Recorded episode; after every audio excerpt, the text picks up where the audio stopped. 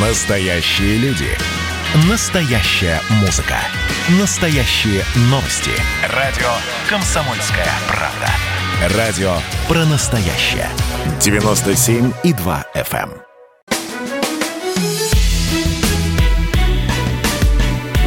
Бофт знает.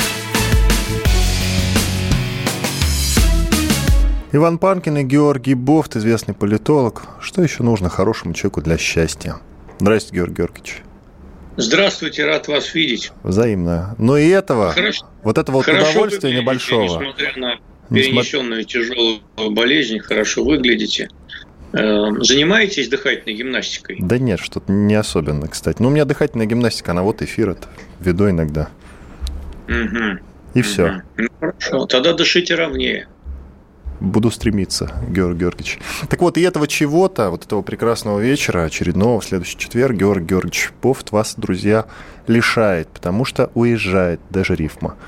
Непонятно куда, но там, где нет интернета. Я уточнял, может быть, это джунгли Ама- Амазонки или Центральноафриканская республика. Но нет, всего лишь на Алтай. Я сейчас как раз выбираю между Центральноафриканской республикой и Амазонкой, но склоняюсь ко второму варианту, конечно. Потому что в Центральноафриканской республике неспокойно. Неспокойно. В Амазонке зато спокойно. Ну хорошо, Георгий Георгиевич. Ладно, в следующий четверг выпуска не будет, придумаем замену какую-нибудь. Ну и записаться мы с вами тоже не сможем. Увы, вы, Георгий Георгиевич. А я хотел спросить, а вот вы там будете без связи почти неделю, Георгий Георгий- Георгиевич? А если война случится, то как? А вас нет на посту.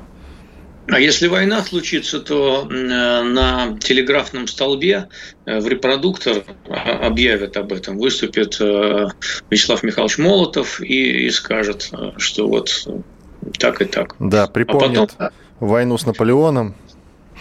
да, да, Я почему про войну Я думаю- заговорил? оповестят, я думаю, Мгм. оповестят. Я почему про войну заговорил? Э, Россию назвали одним из инициаторов будущей войны в Европе, Георгий Георгиевич. Да вы что? Да. Угадайте, кто? Кто? О, Кто? угадайте. Прибалты, наверное. Э, Близко, тепло. Поляки. Нет. Ну, самый очевидный вариант уже напрашивается. Та страна, которую мы решили не обсуждать. Есть такая? А, Украина. Нет, нет, нет. Ну, мы иногда обсуждаем, мы ее не очерняем. Нет, это не Украина. Это страна, в которой даже методички выпускали, э, по которым следует, э, из которых следует, как вести себя в случае Шведы. военного вторжения России. Конечно, Георгий Георгиевич, бинго. В Швеции назвали Россию одной из инициаторов будущей войны в Европе. А Вот так Молодцы. вот, да, в прессе тамошней так пишут. Ну, вообще, э, надо сказать, если так оглянуться на европейскую историю, то трудно найти страну э, на европейском континенте, которая не была бы инициатором или, во всяком случае, соучастницей начала тех войн, которые там состоялись. А а также колониальных войн. Если мы вообще колониальные войны еще возьмем, тогда вообще там ни одного исключения нет. Может, может графство Лихтенштейн разве что только, или Люксембург. Э, Вот Швейцария еще давно, конечно, не инициировала никаких войн. А так, в общем, все остальные как-то были причастны. Ну так вот, издание, в котором об этом пишут, называется Degens Industry, которое вы не читаете за чашечкой кофе по утрам, как известно. И это не просто статья, это прогноз. Это прогноз, Руки. Вот, это прогноз. Автор пишет, что в некоторых европейских странах, в некоторых, живет дух старой Европы, агрессивный национализм, стремление к территориальной экспансии и авторитаризм. Автор Мгм. противопоставляет такие государства членам ЕС, Евросоюза, и их партнерам, которые объединились для мирного развития и соблюдения прав человека. А противников мирного единства авторы увидели в России, Турции. Внимание, вы ни за что не угадаете, опять-таки, вот третью страну. Сербия. Нет, какая? Сербия. Сербия. Вот так-то. Автор вас в тупик поставил, даже вас, Георгий Георгиевич. Вот так-то. Ну, что можно сказать? Вообще, на, на самом деле, на э, все эти э, прогностические упражнения сильное влияние оказывают всяческие стереотипы, а также прошлый опыт. Все-таки люди никак не могут избавиться от привычки готовиться к прошлой войне. Поэтому раз Сербия была э, провокатором в Первой мировой войне, значит, она обязательно должна выступить провокатором в Третьей.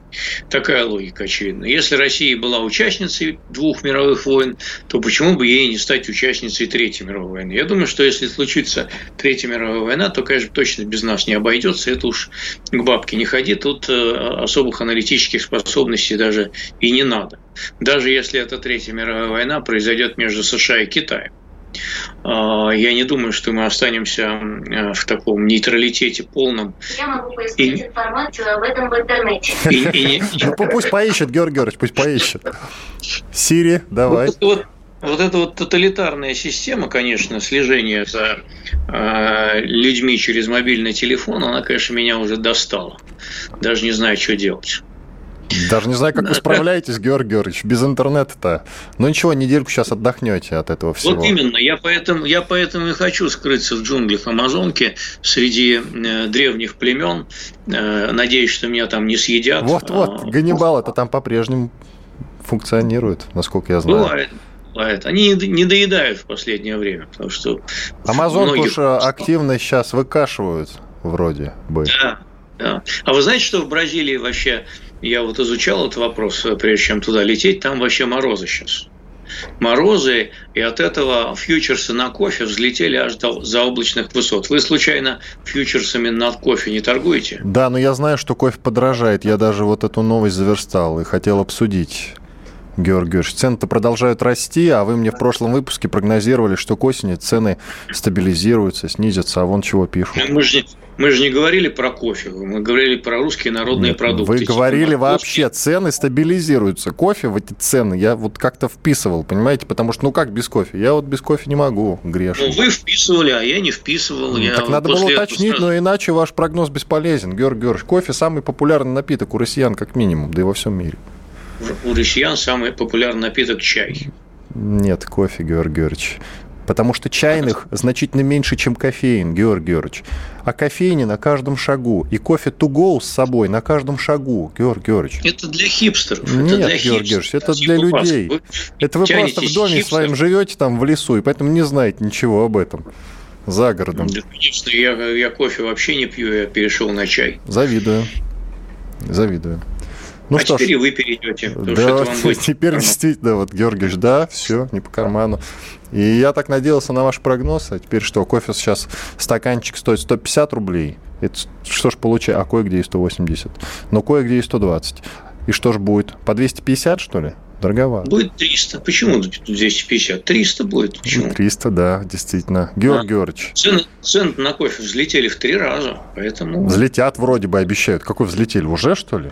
Подождите-ка. Уже, уже, уже, уже. Уже до максимума да. за последние 13 лет. Да, 10-12%, действительно, в августе. Но август еще не наступил, у нас есть пара дней.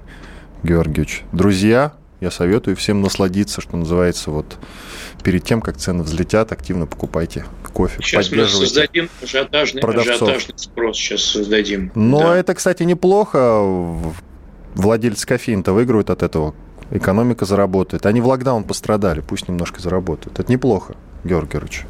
Я так думаю, как мне кажется. Ну да ладно, давайте про войну, чем про кофе говорим. Давайте да, про войну. Что, мы все-таки готовимся к интервенции в Швецию, как минимум, Георгий Георгиевич. А вообще Россия агрессивная страна? Стоит ли нас бояться? Ну, какой вы провокационный вопрос задаете? А кто-то из россиян может сказать, что его, его страна агрессивная? А давайте спросим. Друзья, пишите, пожалуйста, друзья, пишите, пожалуйста, в любой мессенджер, которым располагаете, которым пользуетесь постоянно. Телега, WhatsApp, смс-ку можете писать или Viber. Плюс 7 967 200 ровно 9702. Вот прям напишите Бофту, а мы почитаем. Ну и вслух озвучим. Подписывайтесь только. Продолжайте, я думаю, что, я, я думаю, что процентов 5-10 э, могут назвать свою страну агрессивной в любой стране мира, что в Америке, что в России. Э, конечно, у нас найдутся такие люди, которые э, любят критиковать режим, и под это дело скажут, что страна агрессивная. Я же скажу, что Россия, в общем, на протяжении большей части своей истории играла скорее от обороны. И она скорее отбивалась от внешних угроз и напастей, чем сама проявляла какую-то агрессию. Хотя период, так сказать, достаточно агрессивного интервенционизма в России был.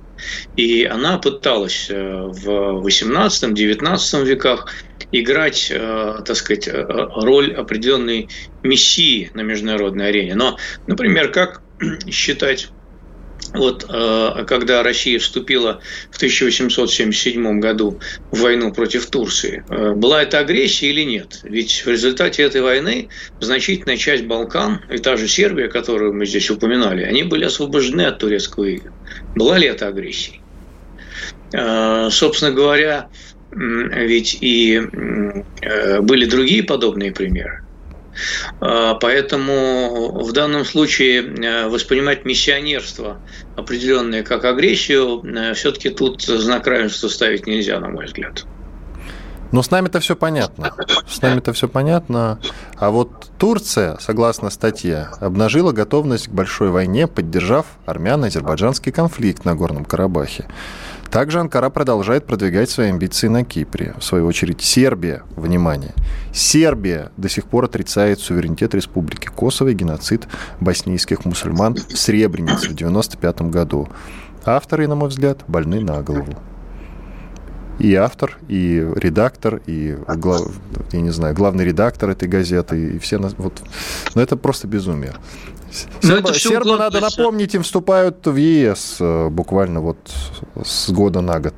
Да, не так ли? Это, ну это... ладно, уйдем на перерыв, Георгий Георгиевич. Вернемся Еще через пару минут. Спасибо. Иван Панкин и Георгий Бофт, известный российский журналист и политолог. Мы сейчас продолжим. Оставайтесь с нами, никуда не уходите. С нами будет интересно. К тому же на следующей неделе нас не будет, так что наслаждайтесь. Радио «Комсомольская правда». Это корреспонденты в 400 городах России. От Южно-Сахалинска до Калининграда. Я слушаю радио «Комсомольская правда». И тебе рекомендую.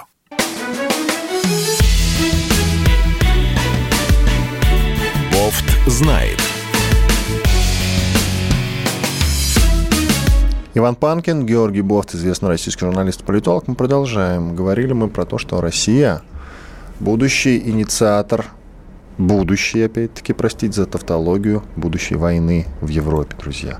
Ну вот, э, шведская пресса об этом пишет, но в Швеции постоянно об этом говорят, надо было уже давно привыкнуть к этому. Но мы с Бофтом никак не успокоимся, не можем мы к этому привыкнуть, поэтому всегда берем это в обсуждение. Георгий Георгиевич, так получилось, что я вас перебил в конце, извиняюсь, и прошу закончить свою мысль. Мы там про сербов говорили. Сербы тоже агрессивны, не только мы, слава богу. Я говорил о том, что э, все аналитические прогнозы э, европейцев, американцев, они не могут избежать влияния тех стереотипов, которые складываются в соответствующих обществах. А, стереотип, ну, в частности, если говоря о шведском прогнозе, он, в общем, не очень благоприятен по отношению к России, а, воспринимает ее совершенно определенным образом. И вот эти все стереотипы, они же не любят полутонов. Они не любят полутонов, они не любят противоречий в собственных позициях. Для них все всегда гладко и более-менее ясно. То есть черно-белый вариант такой. Россия страна-агрессор, э, Сергия, Сербия ей подыгрывает, ну и так далее и тому подобное. Э, когда говорится о том, что Сербия не признает э, Косово, игнорируется тот факт, что косовская проблема, она гораздо сложнее, чем просто признание там, какого-то геноцида и так далее. Там есть, во-первых, районы компактного проживания сербов. А, во-вторых, права этих э, сербов, сербского меньшинства Косово полностью игнорируются. А, ну, в значительной степени, скажем так, игнорируются. А, в-третьих, э, значит, э, Косово было в свое время значит, регионом с преобладающим именно сербским населением, не далее как 100-150 лет назад. Все. Вот. Затем сказывается противоречие, были во времена Югославии. Там много чего было понаделано, много всяких ошибок было сделано. Э, в том числе Иосифом Брустита. И все это тоже сказывается. Но это нерешенный вопрос. Его так вот с кондачка-то не решишь. Нельзя заставить сербов, поставив их на колени, значит, э, признать э, какой-то приоритет косоваров. Когда говорят о том, что сербы не признают геноцида в Серебрянице, ну это так, они не признают его. Но с другой стороны, почему не говорится следующей, так сказать, строкой в этом же докладе о том, что, значит, Э, э, косовские полевые командиры занимались торговлей человеческими органами, которые вырезали у сербских пленных. Почему этого не говорится? Почему косовары все в белом и пушистом, а сербы все э, значит, ряженые в таких злодеев кровавых? Потому что сказываются стереотипы восприятия Сербии времен Милошевича, который, конечно, страну подразвалил, мягко скажем, вот, и внес свой большой вклад в том, чтобы развалилась э, Югославия. Но, тем не менее, а, вот это ведь только часть правды. А нужна и другая часть правды. И если посмотреть на осужденных э, международным трибуналом, там, там подавляющее большинство сербов. А больше там фактически никого не осудили. Там пара хорватов есть, э, и, и в общем практически все. Но война-то была гражданская, и зверства были со всех сторон. А уж как Косово, косовары э, зверствовали, но это тоже предмет, в общем, для отдельного расследования. Но неудобно, понимаете? Понимаем. А между тем, как мы можем быть инициаторами будущей войны в Европе, если у нас проблемы? По крайней мере, так говорит президент США Байден. А проблемы наши в чем заключаются? В том, что у нас кроме нефти и ядерного оружия ничего нет. Георг Георгиевич. С другой стороны, что нужно еще для счастья? Вот Александр Третий считал, что вот армия и флот – наши союзники. Сейчас мы можем сказать, нефть и ядерное оружие – наши союзники. Ну, во времена Александра Третьего, а, отдадим ему должное, все-таки экономический рост России ежегодный был посильнее, чем во времена э, нынешнего государя-императора. Поэтому а, не будем сравнивать с Александром Третьим. Страна вот, была и... другая, Георгиевич. Вот именно, что да, не будем, страна, не будем сравнивать. Была другая. Но это вы же начали сравнивать с Александром Третьим. И э, те объемы железнодорожного строительства, которые были построены при Александре Третьем, они так были не побиты ни в сталинское время, ни постсталинское время, и до сих пор не побиты.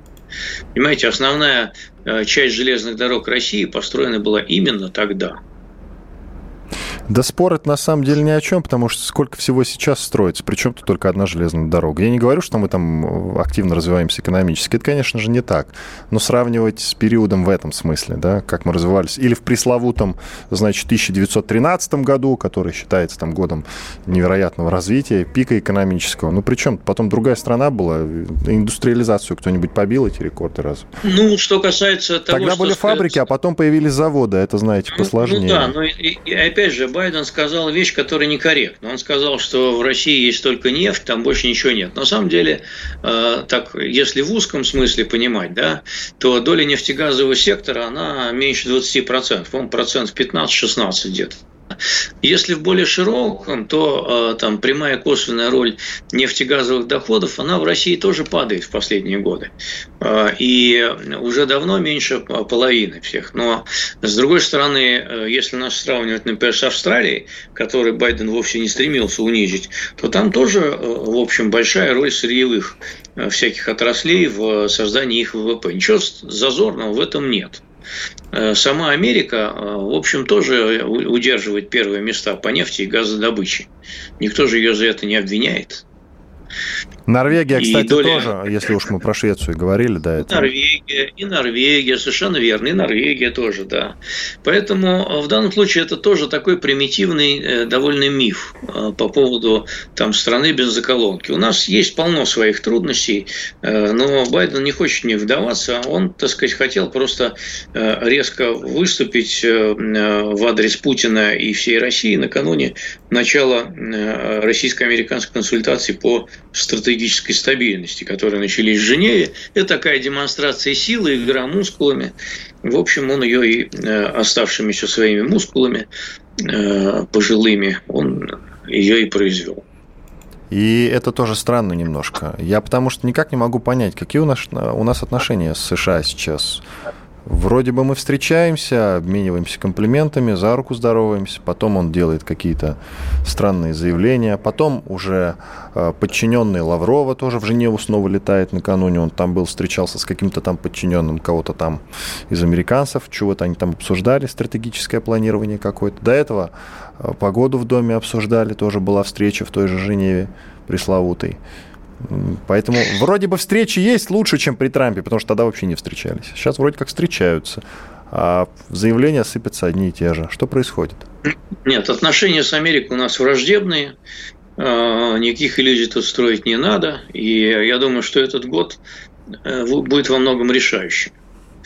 Вот, до конца года. Этот год будет во многом решающим. Либо мы э, затормозим дальнейшее ухудшение отношений и как-то заморозим нынешнее полухолодное состояние, холодное состояние даже, либо начнем мы дальше скатываться по пути, э, так сказать, деградации этих отношений. Э, у меня, честно говоря, нету пока прогноза о том, как все это будет сказываться, как, как все это будет складываться. Э, э, консультации по этой самой стратегической стабильности, они будут сложными, добиться там успеха будет трудно. Там, помимо ведь и разоруженческих вопросов, есть вопрос кибербезопасности, где наши позиции расходятся, если не кардинально, то довольно сильно. Поэтому вот как-то так. А, у меня нет прогноза о том, в каком виде у нас будут отношения с Америкой к концу года. Пока нет. Ну хорошо, будем надеяться, что они будут лайтовые. Лайтовые. Потому что сейчас они не то чтобы плохие, просто странные. Я вот к чему. Да вообще никаких отношений скорее нет. Ну а как те, нет, если встречаемся? Ну как нет, если встречи-то есть? Ну, Значит, какие-то есть. Ну, встреч, хорошо. Перега... Э, во время ведения войны тоже бывает парламентеров куда-то посылают, и их даже иногда не убивают, а отправляют обратно.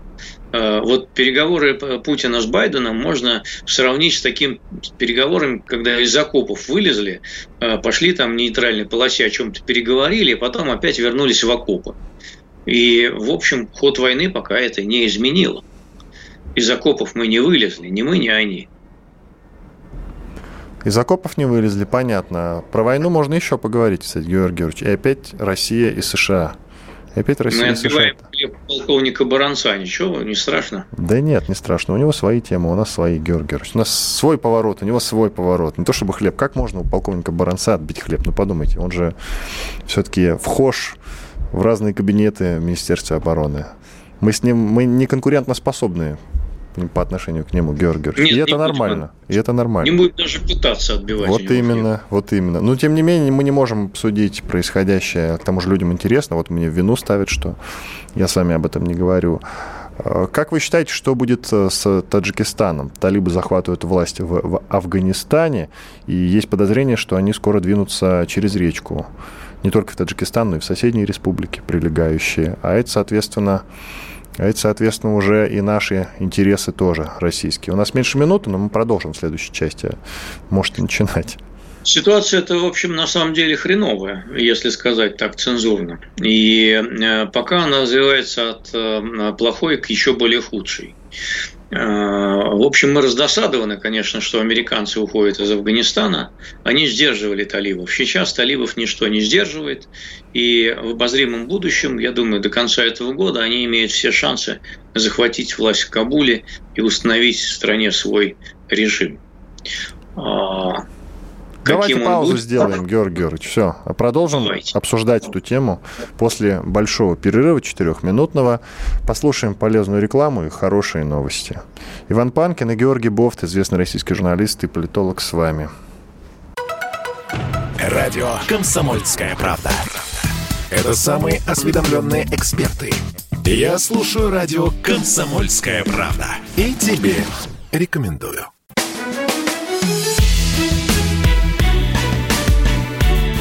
Бофт знает. Иван Панкин и Георгий Бофт, известный российский журналист и политолог. Снова здравствуйте. Продолжаем. Говорили мы в конце второй части нашей программы о ситуации, которая складывается в Афганистане. Ситуацию эту Георг Георгиевич назвал хреновой, потому что Талибан захватывает власть, и есть подозрения и опасения, что совсем скоро, когда они полностью захватят власть в Афганистане, в Кабуле осядут плотненько, то двинутся через речку в направлении, ну, направление там одно, собственно, в сторону России, но не на Россию, а на Таджикистан и еще на одни республики соседские. Георг Георгиевич, Тут как мы должны считаете? напомнить, а, напомнить, тут мы должны напомнить, давайте. что Талибан является террористической организацией, запрещенной в Российской Федерации. Эту э, притчу, э, приговорку мы должны повторять, потому что Роскомнадзор считает, что если повторить так 150 раз, то она перестанет быть террористической организацией в Российской Федерации. Но, тем не менее, вот. этот, этот Талибан дает пресс-конференцию в России совсем недавно, в Москве.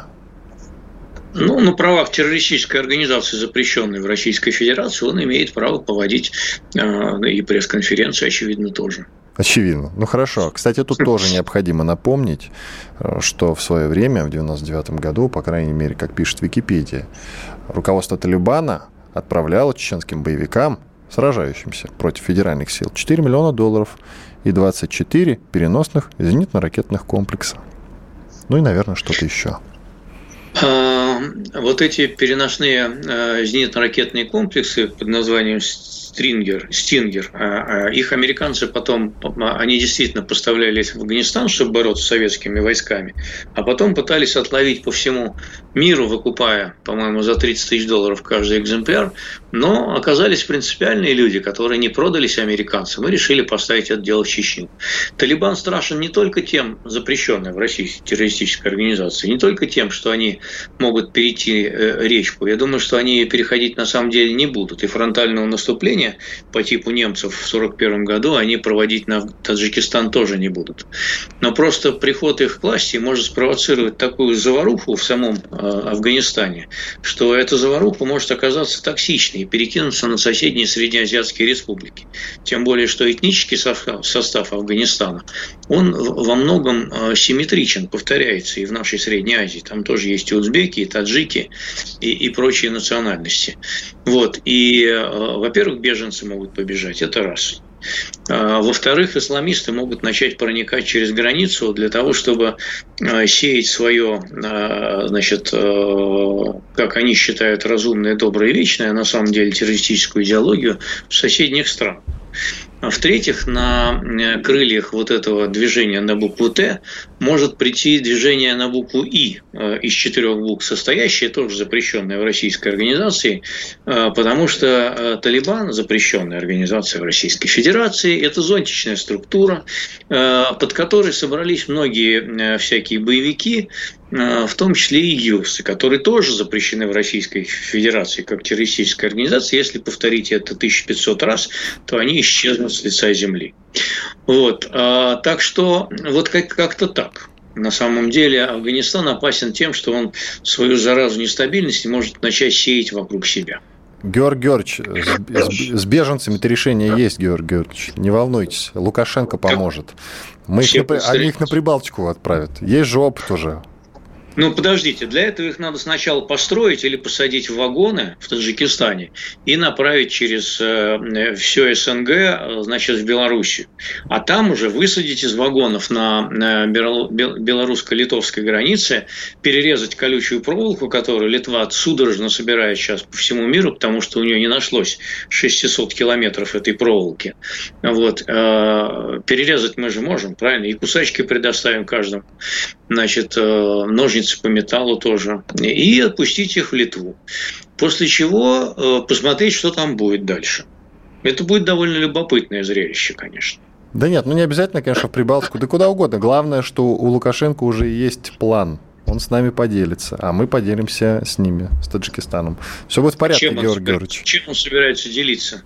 Планом по тому, как беженцев транспортировать на соседние республики. Их очень трудно транспортировать, они очень Ну, он такие... же как-то справился, Георгий Георгиевич, и мы, они могут и они справятся. Утекать, могут. Да, он э, действительно, буквально сказать, засирает Литву этими беженцами, вот, и Литва совершенно пока находится, в общем, в такой панике. А кто же будет Что беженцев принимать? Ничего.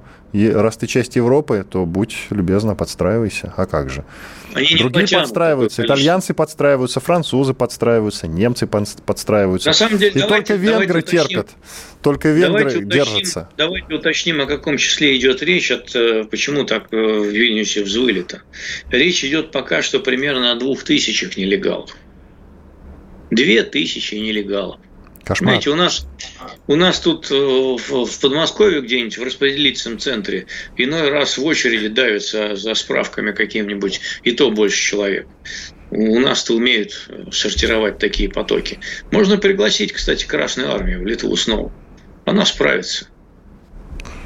Георгий Георгиевич, э, проблема-то серьезная, раз уже есть заявление Шойгу, причем заявление Шойгу сделал вчера – о помощи Таджикистану в связи с событиями в Афганистане. То есть будут проводиться учения сейчас. Соответственно, наверное, вот вы говорите, что маловероятно, но если учение это проводится, то может оно и не маловероятно, если сам Шойгу заявил. М? Ну, учение – это учение. А, в общем, придется, наверное, перебрасывать э, и туда и войска, не только военную технику. Для а того, там база охранить... есть в Таджикистане наша, Георгий Георгиевич, все в порядке. Ну, база, да, названная в честь вот 201-й э, дивизии, которая первоначально там была расквартирована еще в 90-е годы, а сейчас называется 201-я военная база. А, я не исключаю того, что нам придется отправлять в Таджикистан усиленный контингент для того, чтобы пытаться сдержать хотя бы тех, кто будет бежать через границу потому что бежать там могут разные люди.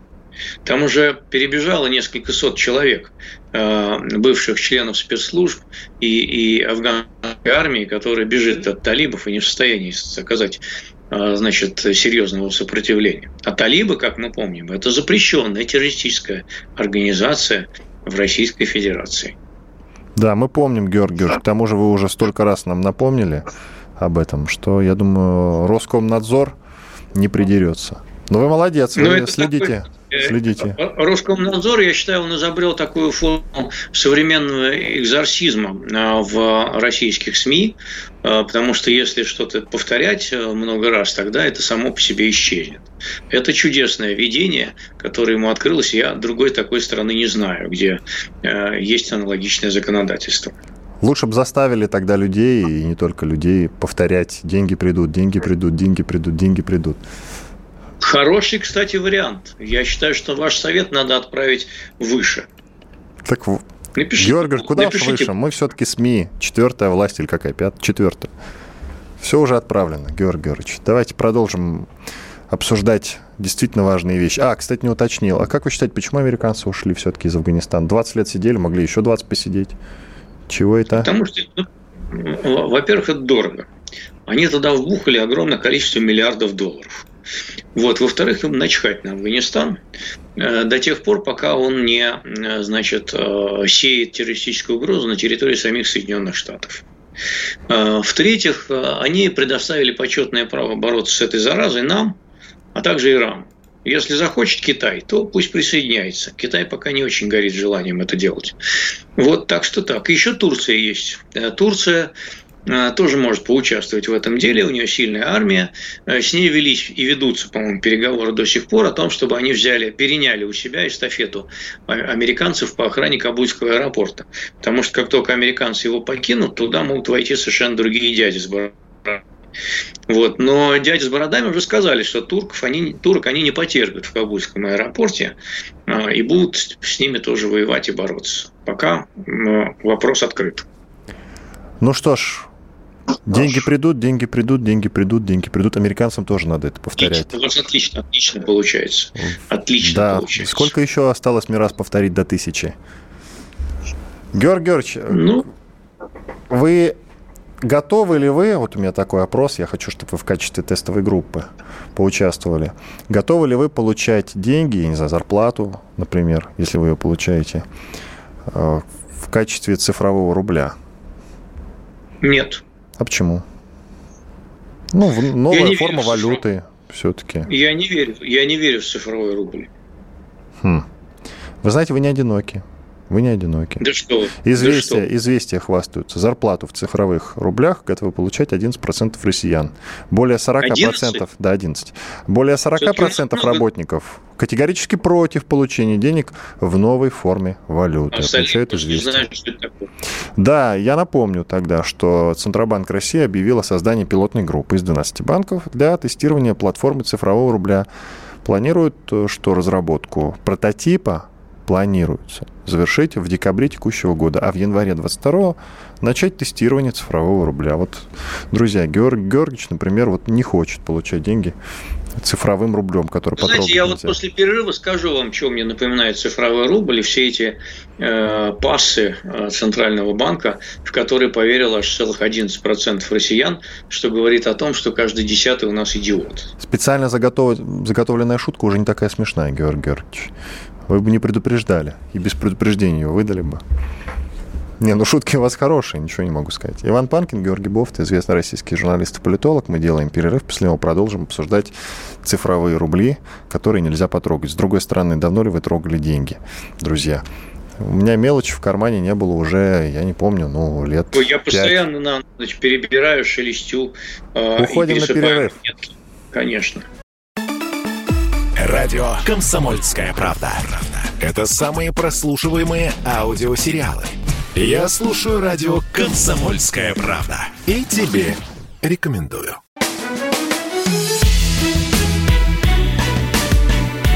Бофт знает.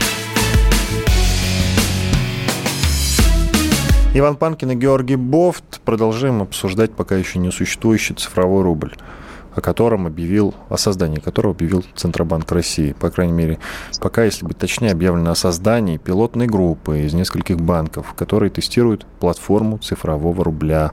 Планируется, что разработку прототипа завершат в декабре текущего года, а в январе 22 начнут тестирование цифрового рубля. Георгий Бов, например, не готов получать зарплату цифровым рублем. Жаль. И немногие Я готовы. Больше я вам больше скажу. Я боюсь, что э, через какой-то промежуток времени, после того, как э, испытания будут объявлены успешными, э, вас понудят получать часть зарплаты, а то и всю зарплату в этом самом цифровом рубле. Это мне напоминает, я вам обещал сказать, что мне это напоминает, мне это напоминает облигации государственного займа СССР, которые у нас выпускались там после Великой Отечественной войны, успешно, а, вот, которые хранились у моей бабушки, а, затем у матери хранились, а затем они все сгинули в небытие, поскольку государство по ним отказывалось расплачиваться. Кредитная история у нашего государства, а, преемственность которого, правопреемственность которого имеет честь нести Российская Федерация нынешняя, она плохая. Поэтому всякие игры с деньгами, я вот к ним отношусь крайне настороженно. Сколько раз кидали со вкладами, с деноминацией, с девальвацией, с еще чем-то, а, могут кинуть с валютным курсом и принудительной конвертацией. Вот от них всего можно ожидать. Поэтому вот этот самый цифровой рубль, а, ну хорошо, вот Набиулина как бы выглядит приличной женщиной. И нынешнее руководство Центробанка, допустим, тоже. А ну, завтра ее попросят и придет там человек типа там какого-нибудь Павлова, э, советских, советских времен функционер или еще кто-нибудь. Да и вообще правила игры изменятся, и государству станет тяжко, и оно скажет, что вот отныне вы будете получать цифровой рубль. Вы посмотрите, как э, бегает по э, значит, э, шкале курс биткоина того же самого от сколько там он падал минимально в прошлом году, где-то пару тысяч или даже 1200 долларов. Потом скакнул до 60 тысяч долларов за один биткоин. Потом до 40 тысяч опустился. Это все происходит за сутки. Понимаете, что будет с цифровым рублем по отношению к нецифровому доллару, один вам даже сам черт не скажет. Поэтому ну его нафиг. Вот я так вам скажу. Я пока не вижу в этом никакого рационального смысла, кроме э, такого э, задним крестьянским умом у меня по материнской линии были крестьяне, как ни странно. Вот, и, и я вам скажу, что я чувствую подвох. Где-то тут кидалово. Но если вы чувствуете, то, может быть, действительно стоит прислушаться к вам, Георгий Георгиевич. Вы человек наблюдательный, насколько мы знаем. Давайте продолжим. А, что касается ситуации на границе Азербайджана и Армении, снова появились новости о том, что... Ну вот, например, заголовок на ленте.ру гласит, азербайджанские военные начали продвигаться вглубь Армении. Георгий Георгиевич, ну, много таких новостей, конечно. Эскалация, очередная эскалация. Ну, там, там есть элемент, так сказать, немножко перегиба, э, поскольку отдельные пограничные конфликты еще не означают э, продвижение войск вглубь Армении. Это раз. Во-вторых, куда более опаснее выглядит сообщение о том, что Турция и Азербайджан готовятся создать совместную тюркскую армию. Вот это я вам, будет, я, я вам скажу, будет покруче новость, на самом деле, если они ее действительно создадут. Э, так что пока Гейдар Алиев у власти в Азербайджане, он, в общем, будучи выпускником московского МГИМО, э, придерживается такой довольно взвешенной, хотя и достаточно хитрой политики отношений с Россией, унаследованной от своего отца, который, в общем, вовремя понял, что с Москвой лучше не ссориться. Но, во-первых, Гейдар Алиев не вечен, э, то есть Ильхам Алиев не вечен, вот, а во-вторых, ситуация может поменяться. Турция действительно очень амбициозная региональная держава, Э, которая э, уже движется в сторону энергетической независимости от России. Они в 2023 году собираются уже и газ добывать в Черном море, например. Э, ну и если говорить о военно-политических амбициях, то они их уже заявили в достаточной мере и в Сирии, и показали себя во время Карабахской войны, которую мы Георгий Георгиевич замер. Судя по всему, проблемы со связью возникли. Ну что ж, сейчас пока попытаемся связь наладить. Кать, как дела у тебя обстоят? Все нормально? Все хорошо? Ну ладно, пусть перезванивает. Благодаря. А, вот. Благодаря. Георгий Георгиевич, стоп, стоп, стоп, стоп, стоп, стоп, стоп, потому что вас какого-то какое-то время с нами не было, Георгий Георгиевич. Вы исчезали, испарялись, да. Вы Значит, сами с собой вот разговаривали. Я я говорю, что, я говорю, что э, вот эту самую а, а, Азербайджано-армянскую войну мы чуть было вместе с армянами не проиграли. А, и лишь, э, э, в общем, политическое чутье Путина, э, отдадим ему должное, оно позволило не присоединиться к этому достаточно позорному поражению.